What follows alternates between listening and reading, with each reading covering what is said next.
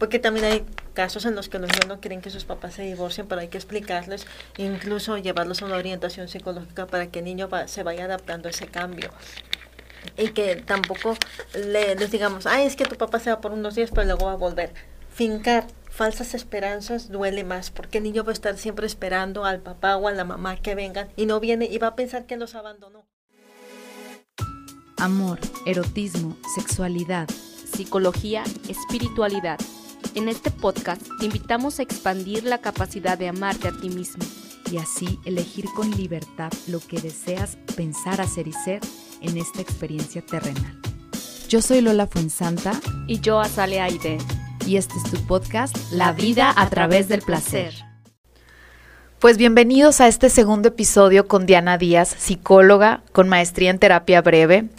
Y pues bueno, estamos hablando de el duelo en las rupturas amorosas. Iniciamos con una frase que dice así, por dura que haya sido la experiencia, por costoso que haya resultado el error, siempre es posible volver a empezar. ¿Cómo están?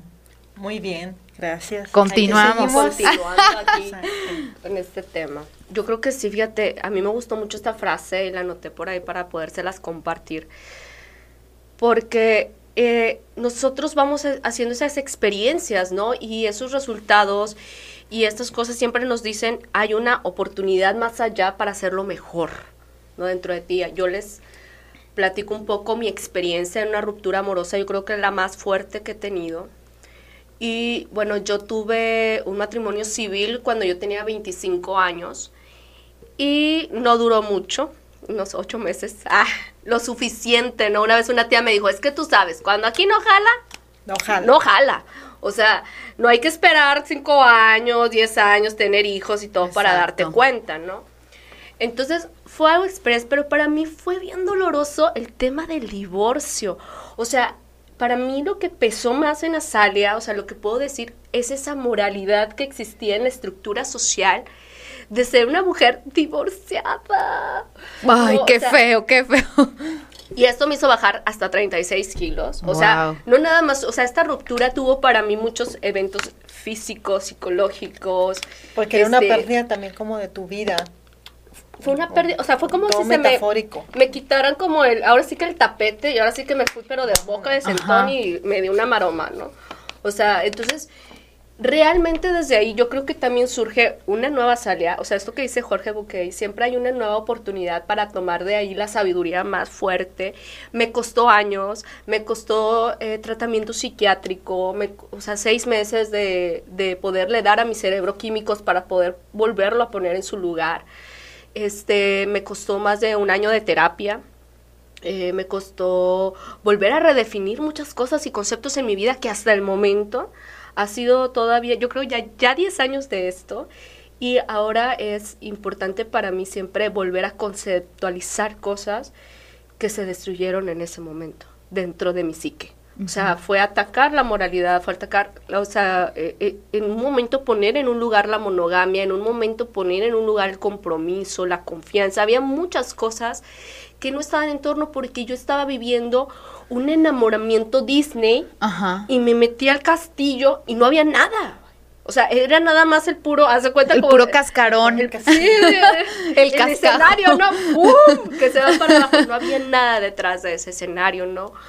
Entonces, para mí sí fue una gran experiencia y no nada más eso, que sí le saqué el jugo, que sí le saqué la sabiduría, que si por algo ahorita mi especialidad es en relaciones de pareja y en sexualidad, es precisamente porque de ese dolor hay que sacar siempre el mejor jugo, el néctar y el elixir. Yo ya agradezco mucho a esa pareja que tuve toda una experiencia porque ni siquiera estábamos viviendo aquí, nos fuimos a vivir a otro país y fue una experiencia muy fuerte, este, pero realmente que me ha dejado el mejor jugo que es salir adelante conmigo misma y con mis conceptos, ¿no? De la vida. Entonces, desconstruir todas esas expectativas que uno se hace, ¿verdad? como, dices. Un jenga. Ajá, ajá. y otra vez vas a construirlo poco a poco con tus experiencias, con el apoyo también de tus redes de apoyo. Y, sustituir con esas nuevas creencias, ¿no? Que sí es útil para mí en este momento. Ya no sirve lo, lo, de, lo de antes, ahora qué pongo en ese yenga, qué, qué personas también quiero que estén. Que elijo yo. Ajá, y que mi proyecto de vida no gire en torno a la pareja, sino en, ¿y qué más hay para mí? Hay todo un collage. Exacto. ¿Qué, ¿Qué collage sería para que no haya tanto sufrimiento? En una relación de pareja. Yo siempre les digo a la gente que va por una ruptura de pareja que qué dejaste de hacer cuando estabas con esta pareja y que te gustaba. Y me dicen, no, pues dejé unas metas, pues empieza a ver cuáles otra vez te llaman la atención para volver a construir y que te emocione, te motive a seguir adelante. Y también hablo por mi experiencia de que mi pareja, mi última pareja fue hace tres años. Yo ahora digo, de haber estado con ella no porque me lo prohibiera, pero no habría aprendido muchas cosas de las que ahorita sé. Y estoy muy agradecida. No habría conocido a gente, gente muy bonita, muy hermosa. Este, y de alguna manera también a veces me dicen, pero ¿por qué llevas tantos años soltera? Porque así fue, y así lo decidí yo. Yo preferí darme mi tiempo para otra vez sanarme, estructurarme otra vez, etcétera. Y ahora puedo decir, por algo pasan las cosas por algo pasan las cosas y me fue muy útil ese tiempo y ahora digo, te quiero tener una pareja así, pero ahora ya puedo definir mejor qué es lo que quiero.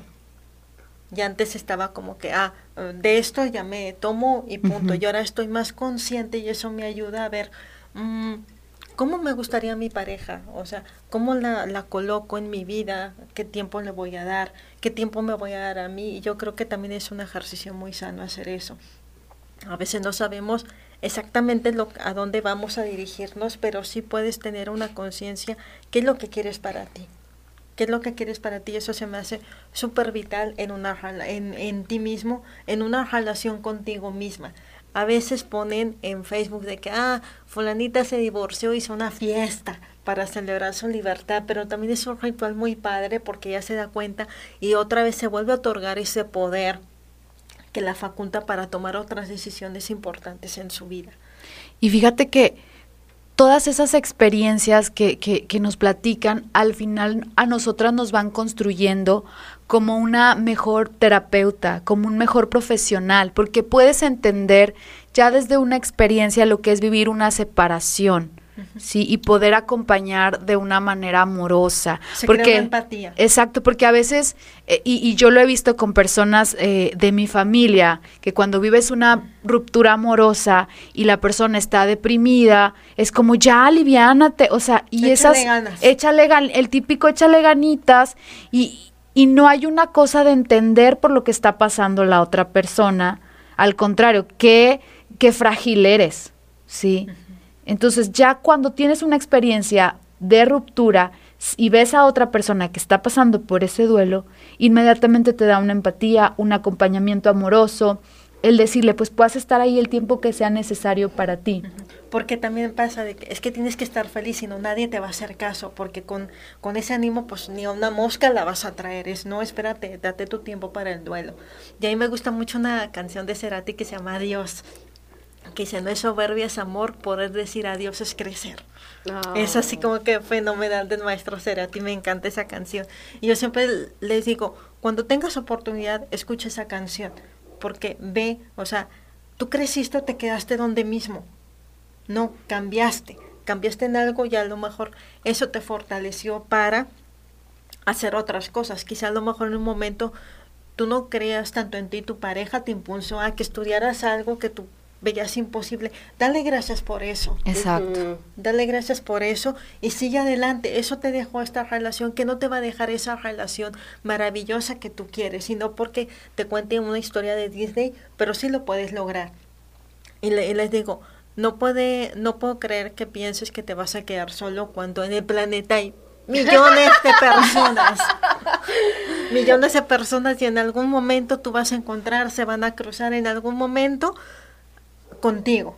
la gente que va a estar a tu lado va a estar ahí cuando menos lo pienses. Entonces creo que sí es algo muy nutritivo que también la gente piense que es que me voy a quedar en una isla como el náufrago, como Tom Hanks. No, no te vas a ir a una isla menos que tú quieras irte. Pero siempre hay gente que vas a conocer, gente dispuesta que también te quiera conocer. Oye, Diana, pero mira, actualmente también existe, o sea, para mí la duda es, hay muchas parejas que se juntan, tienen hijos y cuando se elabora la ruptura ya es más difícil porque hay acuerdos, incluso a veces sociedades de proyectos, de negocios que hicieron juntos. ¿Cuál es la forma de elaborar una ruptura sana desde estos puntos para no dejarlos al lado y, por ejemplo, que sigan manteniéndolos, ¿no? Por ejemplo, eh, un negocio o saber cómo van a separar los bienes y no mezclar todo esto con algo muy dramático, ¿no? Sino hacerlo de la, mejor forma. ¿Cuáles serían los pasos o qué nos recomiendas tú en este caso? Me gustaría tocar más que todo el punto de los hijos, porque em, mi maestro Charles de la maestría eh, siempre nos decía, lo que le afecta a los niños es la forma de divorciarse, no precisamente el divorcio. Ya a veces hay niños que hasta les dicen a los papás, ya divorciense, por favor, ya no queremos más peleas. Entonces, de alguna manera, si las dos personas ya dicen, es que ya no podemos seguir, es insostenible estar juntos, vamos a buscar terapia también para terminar bien. Exacto. Y ver qué cosas podemos hacer por nuestros hijos que no nos vayan a afectar. He conocido a parejas también que se divorcian porque la terapia no garantiza que una persona vaya a solucionar y se queden juntos. A veces también es para definir estos puntos que me comentan ustedes de que cómo nos vamos a separar, bajo qué términos, etcétera. Y desde ahí ya se crea una vía donde los dos ya van decidiendo que bueno entonces la convivencia con nuestros hijos va a ser así. Y hay parejas que se la que se llevan mejor incluso siendo amigos que pareja. Y un trato es cordial etcétera y los hijos eso no les va a afectar porque ni uno habla mal del otro ni lo andan mandando como chivo expiatorio de que no es que tu papá etcétera o tu mamá etcétera. Entonces es aquí es muy importante que ellos dos se ubiquen y si a lo mejor uno de los dos no quiere el divorcio hacerle ver que a lo mejor, por más que le eche ganas y el otro no quiera, va a ser imposible que él mm, construya otra vez a partir de él solamente una relación. Entonces, yo creo que ahí es muy viable que la persona, porque más que todo yo creo que eso va por la parte del miedo, de que ahora qué voy a hacer, el miedo que le da a sufrir ese duelo, de que va a ser muy doloroso.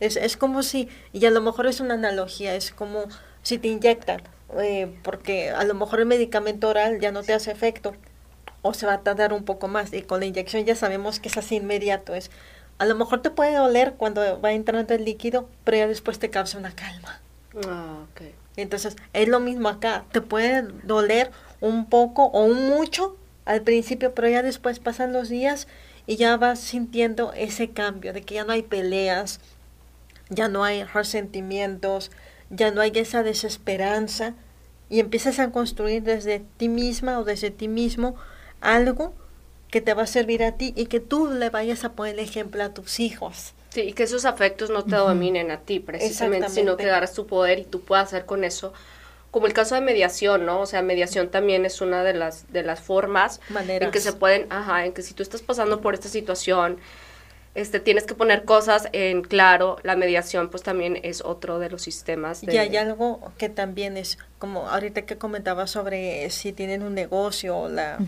o, los bienes, etcétera, es, bueno, entonces, esto además no va a ser de nosotros, va a ser de nuestros hijos.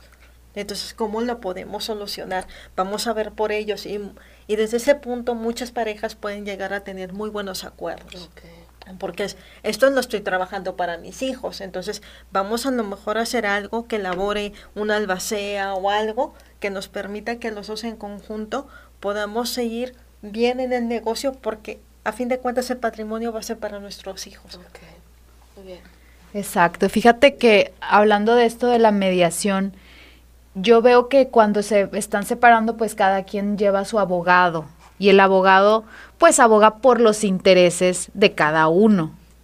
Y es entrar como en una batalla campal de cuánto me vas a dar de pensión, ¿sí? Y, y, y es muy triste ver cómo hay mujeres que quieren pedir mucha lana de pensión y hay hombres que no quieren dar ni un peso de pensión, que al final son hijos de los dos, ¿verdad? Exactamente, y ahí es como que, bueno, ahí entra el juez, en dado caso que se necesite y el juez ya va a saber qué solución le da a esa determinada situación, porque a veces también es, ah, pues la mujer o el hombre me fue infiel, infiel no voy a permitir que mis hijos se junten con él o mis hijas porque les pueda hacer algo o me los va a mal influenciar, etcétera, y es, no, espérate, a ti te fue infiel, a tus hijos no. Porque puede ser un padre responsable, trabajador, cariñoso. La bronca estuvo en la infidelidad. No es justificante, pero la bronca estuvo entre pareja, no con los hijos. Exacto, que no se los lleven a ellos también entre sus problemas. Exacto, porque ahí los niños ahí pueden también, cuando hay una ruptura muy, muy fracturada o, muy bélica, por así decirlo, luego los niños padecen eso y los llevan a terapia. Pero ahí te vas dando cuenta de que, ay, es que mi niño pasa esto. Ya vas viendo, hilando, y es, todo esto es a causa del divorcio de la lucha de poder, etcétera. Entonces, sí es un eh, es una manera en que los niños van viendo eh, cómo papá y mamá se pelean. Y a veces eh, en tiempo de Navidad que se divorcian, les digo a los niños, oye, este, ¿qué le quieres pedir a tu papá, a, Santa Claus? Es que mis papás no se, no se estén peleando. Y lo escuchan los papás y es, ¿qué daño le estoy haciendo a mi hijo? Y ahí empiezan también a ver y ya poner en introspectiva de que, ¿sabes qué? Aunque sea por ello, nos vamos a llevar bien. Exacto. Yo les, yo les digo mucho en consulta a, a los pacientes que se fijen en lo que están haciendo y en lo que, la información que le están mandando a los hijos desde ese valor que están empleando. Si tú empleas el valor del odio o el resentimiento hacia la otra persona, tus hijos van a aprender que así vamos por la vida. Y esta es una cadena de violencia y es desde donde iniciamos, desde esta clase de dolor, que en un momento hay que, en verdad, hay que ver por qué el orgullo o el ego nos está apuntando ahí y resolverlo nosotros mismos, ¿no? No hacer que esa cadena se extienda más hacia, y sobre todo hacia los hijos. Y es que también a veces los papás dicen, bueno, tú te vas en la casa, etcétera, y que le vamos a decir a los, a los niños, no que te vas de vacaciones. Las vacaciones no duran eternamente. o sea, va a llegar un punto en que pues, mi papá se fue de vacaciones. O sea, se fue por cigarros, que es lo que siempre dice, y ya no regresó. Exactamente, entonces, ¿sabes qué, mi hijo? Porque también hay casos en los que los niños no quieren que sus papás se divorcien, pero hay que explicarles, incluso llevarlos a una orientación psicológica para que el niño se vaya adaptando a ese cambio. Y que tampoco le, les digamos, ay, es que tu papá se va por unos días, pero luego va a volver. Fincar falsas esperanzas duele más, porque el niño va a estar siempre esperando al papá o a la mamá que vengan y no viene y va a pensar que los abandonó. O el sacrificio, ¿no? No nada más eso de que inventar las historias porque se da mucho, sino el sacrificio de te tienes que sacrificar y entonces vas a estar toda la vida con él, aún así te pegue o te maltrate, te violente, te violente o lo que sea. No, es que, ay, que, ¿qué valor le estás inculcando a esa persona? Que sufra. que sufra, que tiene que sacrificarse por los demás, que les tiene que dar gusto ante su propio sufrimiento. Es realmente, ese es el valor que muchas veces le están dando. Van a terapia y dicen, es que no quiero romper con esta persona porque los hijos ¿qué? ¿Pero qué le estás diciendo a tu hijo, verdad? Pregúntate, y es como una pregunta muy reflexiva, pregúntate si a ti te gustaría que tus hijos tuvieran la relación de pareja que tú tienes actualmente. Y muchas veces dices, no, por eso, por ese ejemplo, o me pongo a cambiar, a trabajo en mí, o me despido. ¿Sí? Porque a veces, cuando papá y mamá toman la decisión de separarse, de divorciarse, también les están diciendo muchas cosas con sus acciones. Les están diciendo, cuando uno no es feliz, ¿sí? Tiene una opción. Y ser adulto no es sacrificio, ser adulto es disfrutar, vivir la vida, ser responsable. Ser responsable. Y si no estás, soluciones. Exacto, encontrar soluciones. Y hay una frase que me gusta mucho que no recuerdo a quién se la oí, pero, pero dice, es mejor venir de un lugar roto que vivir en uno. Exacto, completamente. Totalmente. Y hay algo que también, que en, la, en las sesiones de pareja o ya cuando sean individuales, me dicen es que no sé qué hacer y les digo, lee el artículo de Jorge Bucay, búscate un amante.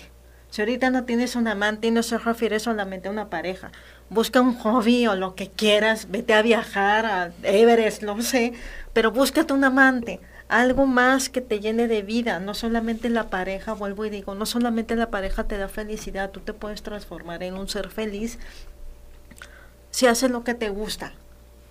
No necesariamente es que te condiciones de que, ah, si tengo una pareja voy a ser feliz cuánto precio estás dispuesto a pagar por aguantar maltratos para decir tengo novio, tengo esposo.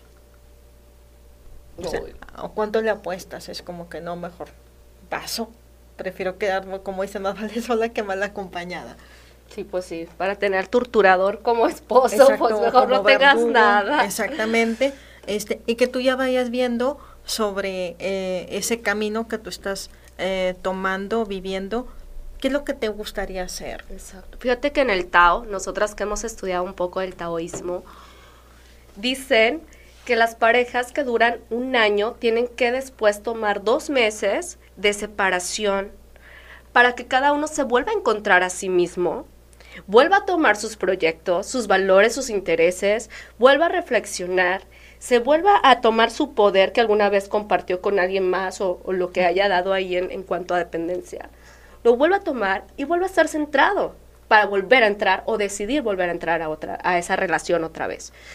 Este, y otra de las cosas que dicen es, búscate tu proyecto individual, en donde no esté ni tu amiga, ni tu papá, ni tu mamá, ni tu pareja, ni nadie más involucrado, porque este tipo de proyectos, ya sea un viaje solo, lo que ahorita decía, si te vas a Everest o te vas a... donde quieras. Aquí al de 14.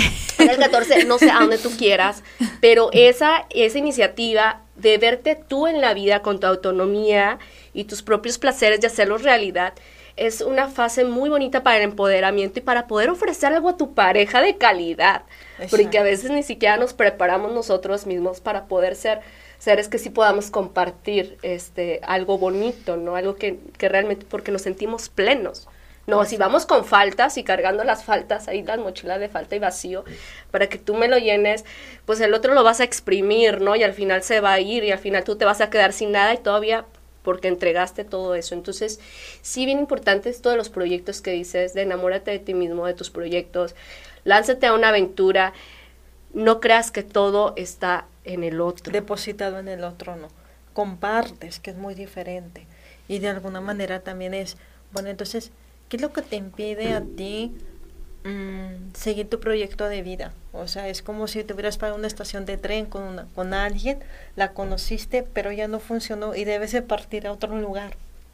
Velo así, no lo veas como un fracaso, no te vas a quedar ahí porque la vida sí entonces sí es bueno que tú te plantes hacia dónde quiero ahora. Yo tengo el poder de irme a donde yo quiera.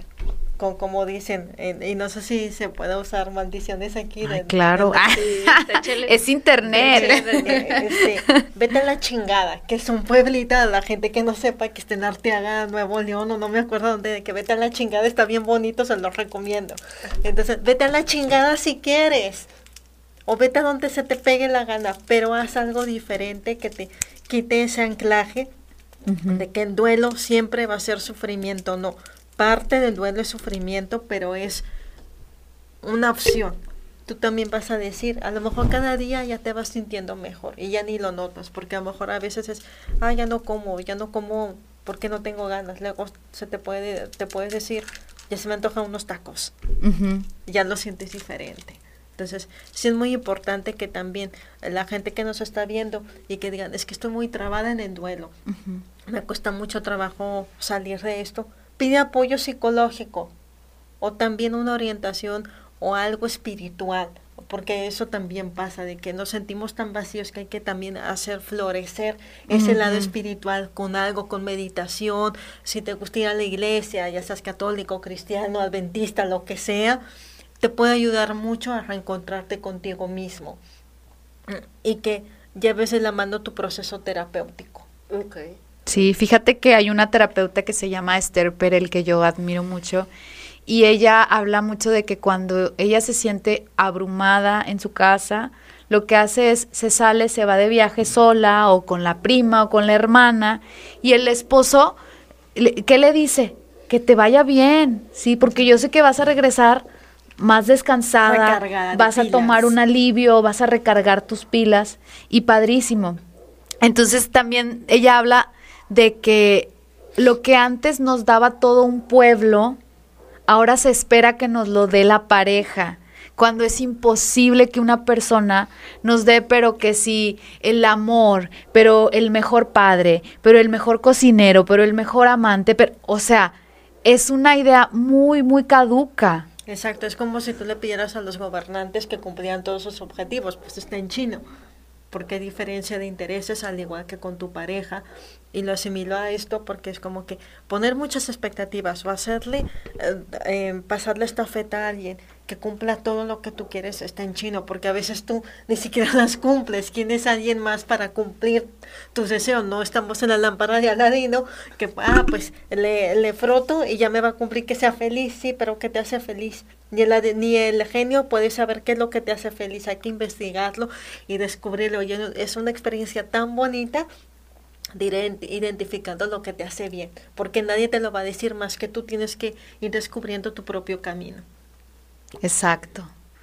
Ay, Diana, pues muchas gracias por, por estar con nosotros. De verdad que esta charla ha sido muy, pues, que de verdad sí me ha llegado al corazón. Qué ¿verdad? Porque todos hemos vivido experiencias de duelo. A todos nos han cortado o hemos cortado, ¿verdad? Pero no importa, aunque, aunque cortes o te corten, como quiera te duele. El reconocer que esa persona no era para ti. Y que no desechemos las experiencias, sino que las tomemos o sea, muchas veces hasta vergüenza, ¿no? De, ay, no, yo no anduve con él. No, ¿cómo de que no? ¿Cómo de que en Facebook la Usted estaba enamoradísima, enamoradísima. Le llevé mariachi. mariachi, casi te propone el matrimonio. Sino, saca eso, eh, eh, o sea, no quitarnos un poco la vergüenza. Mira, yo aquí ya me aventé mi proceso catártico también. Pero es desde ese momento en donde le cambiamos la óptica. Primero a veces lo decimos con dolor, luego lo decimos como experiencia y luego lo decimos como broma. O sea, llegamos también a, a tener la capacidad de reírnos de nosotros mismos. Cuando llegas a ese punto es como que ya lo estoy superando. sí, ya, ya, te sientes del otro lado, lo dices, hasta se te ocurren cosas, ¿no? hasta puedes ser creativo con ello. De eso se trata de realmente transformarlo eh, como, como lo que somos, magos, ¿no? Transformarlo en algo que tenga un jugo para nuestra propia vida. Y eso también te puede servir porque ya van indicadores de que qué es lo que no quiero y qué es lo que quiero en una relación o conmigo misma. Qué tan leal soy conmigo misma y no por tener una pareja voy a, a echar atrás mis valores, mis principios, mis ideales yo creo que no vale la pena. O sea, de que tú estés muy centrado y digas, esto es lo que me gusta, es lo que me late. Y hay indicadores de que si me levanta la voz, este, aguas. Hay algo de que violencia. Ay, bueno, antes de irnos, me gustaría hablar de eso. Cuando tú eh, tienes una relación de pareja, terminas, te diste cuenta que hay cosas que para ti no son negociables, que se llaman filtros gruesos. ¿Cómo elaborarlos después de, una, de un duelo? ¿Sí? Después de haber terminado el duelo y entrar otra vez al mundo de las citas, que sí y que no para mí es no negociable, que es muy importante que las personas... Lo bloqueas. Ah, exacto, o sea, que, que tenga un compañero. Exacto, eso es porque a nivel inconsciente la mente es tan poderosa que también te frena. Es como que esto no me gustó, es atención, semáforo ámbar o semáforo rojo, yo no me llevo así, yo no quiero esto para mi vida y sigo con mi camino porque es algo de que tú te das cuenta de que si sufriste mucha violencia, es como que ya el primer grito también es como que no, ya no voy a aguantar esto, lo aguanté mucho tiempo y ahí nos vemos. Entonces sí es como que ese proceso de filtros de que, bueno, esto a lo mejor puedo llegar enojado, no es justificante, pero pregúntale, oye, ¿qué pasó? ¿Por qué me gritaste así? Y así te sigue contestando, ah, pues vete a la chingada, o sea. Exacto. Pero es, eh, si lo haces repetitivo, también es como que no, ya no. O sea, algo me está diciendo mi intuición, ya hay que hacerle mucho caso a la intuición. Exacto. De que esto no me late, esto no es para mí, ahí nos vemos, que Dios te bendiga, yo no te quiero para mí. Ok, pues padrísimo, Diana. Muchas gracias por todo. ¿Dónde te podemos encontrar en las redes? Bueno, eh, tengo mi página en el consultorio Elige Crea Transforma, así es, Diana Díaz. Ahí me pueden encontrar o en mi teléfono 811-570-4316. Actualmente estoy consultando en Mitracentro. Por si alguien gusta contactarme, ahí estoy trabajando. Este, con mucho gusto los voy a atender, porque sí es importante también crear esas redes de apoyo a nivel profesional, donde la gente esté informada y que vea que para todo hay solución. ¡Ey! Así es. Para todo hay solución. Muchísimas gracias, Diana. La verdad, este, admiro mucho también todo tu conocimiento, todo lo que has podido este, captar a lo largo de los años en todas las personas. Yo creo que todos como terapeutas captamos cada historia y nos y, eso nos hace también a nosotros pues que nos gire la piedra diferente a poder dar buenas herramientas. Este, mucho tu trabajo. Muchísimas gracias por acompañarnos. Este, y bueno, estaremos aquí próximamente también tocando otros temas, los próximos podcasts. Y bueno, pues sigan a Diana, sigan a Lola. Síganos, síganos. Gracias por escucharnos. Hasta luego. Hasta nos vemos. Te invitamos a seguirnos en nuestras redes sociales, Lola Fuensanta, Grupo Psicológico PIS, Azalea ID y Exprésalo.